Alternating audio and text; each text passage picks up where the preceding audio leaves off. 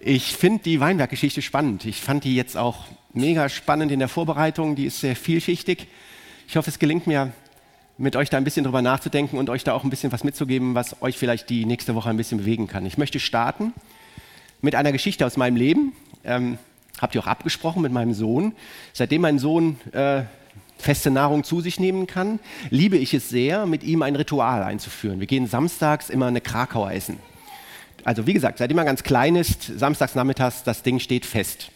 Am Anfang war das ganz angenehm, weil er hat so ein bisschen was von der Krakau gegessen und dann hatte ich erstmal meine Krakau und danach die von meinem Sohn. Aber ihr seht ja auch, er wächst und wächst. In, inzwischen, Sie, Sie, lachen über die Geschichte, nicht? Äh, so. Also inzwischen sieht das anders aus. Wir brauchen auch inzwischen Fritten und darauf wollte ich hinaus.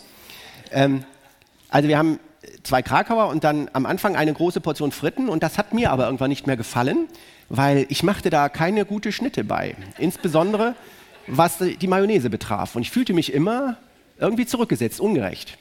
Und dann habe ich vor drei, vier Wochen angefangen, es umzustellen und wir haben uns zwei kleine Portionen Fritten bestellt, damit er eine kleine Portion hat, ich eine kleine Portion. Jetzt sagte mir aber mein Sohn, das möchte er nicht mehr, denn immer, wenn er mir eine Portion zugewiesen hat, hat er das Empfinden, dass seine Portion die kleinere ist. Und er möchte es jetzt wieder genau umgekehrt, jetzt sind wir wieder bei der großen Portion Fritten.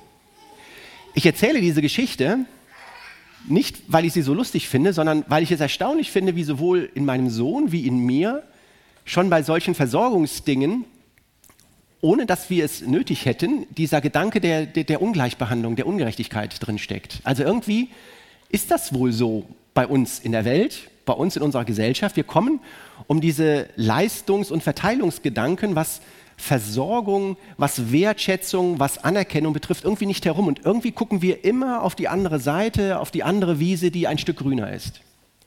Und ich fange mit dieser Geschichte an, bevor ich zum Weinberg komme, weil ich euch bitte, das auch mal festzuhalten, dass das, was ihr vielleicht auch manchmal im Glaubensleben spürt, ungerecht oder nicht gut genug weggekommen zu sein, vielleicht auch erstmal ein Punkt ist, mit dem wir alle eben leben müssen, weil der so in uns drinsteckt. Da kommen wir nicht so richtig raus. Das ist zumal erstmal so. Und jetzt lasst uns mal gemeinsam diese Weinberg-Geschichte angucken und da möchte ich mit euch drei Aspekte besprechen. Der Titel des heutigen Familiengottesdienstes lautet ja gute Ungerechtigkeit. Und das soll ja schon so ein bisschen implementieren oder, oder implizieren, als würde Gott ungerecht sein, aber natürlich ist Gott gar nicht ungerecht. Und vielleicht überlegst du mal, wann du das letzte Mal mit Gott ein bisschen gehadert hast oder im Konflikt warst, weil du dachtest, wie die Ilka das eben auch angesprochen hast, du bist jetzt nicht gut weggekommen. Du hast dich da voll reingehauen, aber das Ergebnis ist nicht so, wie du dir das vorstellst. Dann versuch doch mal drei Gedanken zu packen. Der Gutsherr, der den Silbergroschen verteilt, der belohnt nicht, der versorgt. Das Bild ist bewusst gewählt. Jesus wählt dieses Bild ganz bewusst und es geht bewusst um diesen einen Silbergroschen. Und dieser eine Silbergrosche ist der Tageslohn. Ihr habt das in eurem Anspiel super herausgearbeitet. Es geht darum, dass jemand für eine niedrig qualifizierte Arbeit das braucht, um sich und seine Familie ernähren zu können. Und halte doch erstmal als Gedanken fest, es geht Gott nicht um Belohnung, auch nicht in dieser Geschichte. Es geht ihm vor allen Dingen um Versorgung. Damit gelingt es dir vielleicht auch schon mal unterschiedlich damit umzugehen, wenn ein anderer auch versorgt wird. Der Arbeiter, der als letzter kommt, der wird nicht belohnt. Er wird nur auch versorgt von Gott. Der zweite Gedanke, insbesondere bei den letzten Arbeitern, die nur für eine Stunde reinkommen, wird auch klar, dass Gott ähm, etwas ganz Spezielles hat. Gott handelt nicht nach Leistung, er bewertet nicht Leistung, sondern Gott ist einfach unendlich gütig.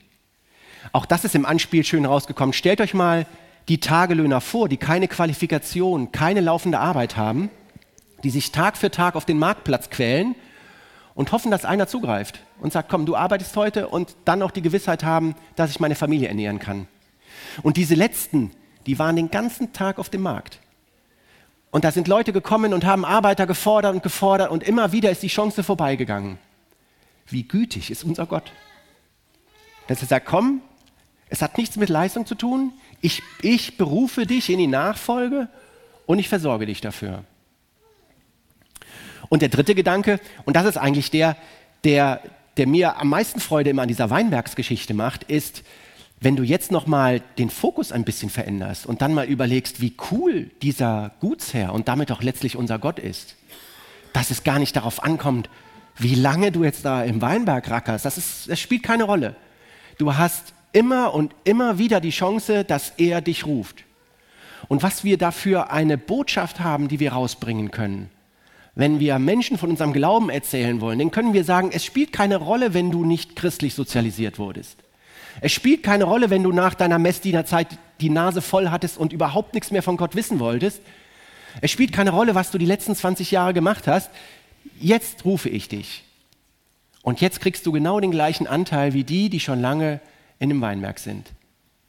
Finde ich mega, finde ich eine super coole Botschaft. Und jetzt zum Abschluss noch einmal zurück.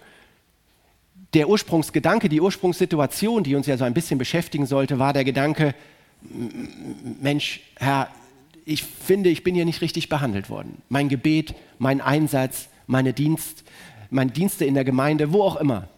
Versuche vielleicht in der nächsten Zeit einfach mal den Fokus zu ändern und sage, es geht ja auch gar nicht darum, dass du belohnt wirst, aber wirst du versorgt? Und das, was dir beim anderen aufstößt, ist das vielleicht auch keine Belohnung, sondern nur Versorgung. Und zweitens, denk daran, dass Gott nicht leistungsorientiert arbeitet. Gott ist gütig, liebevoll, gütig und er möchte einfach vielen Menschen etwas mitgeben. Und zum Dritten und zum Letzten, denk einfach dran, den Menschen auch zu erzählen, wie cool unser Gott ist und dass es ganz egal ist, wann sie sich für ihn entscheiden. Sie sind jederzeit willkommen, Anteil zu haben. Amen.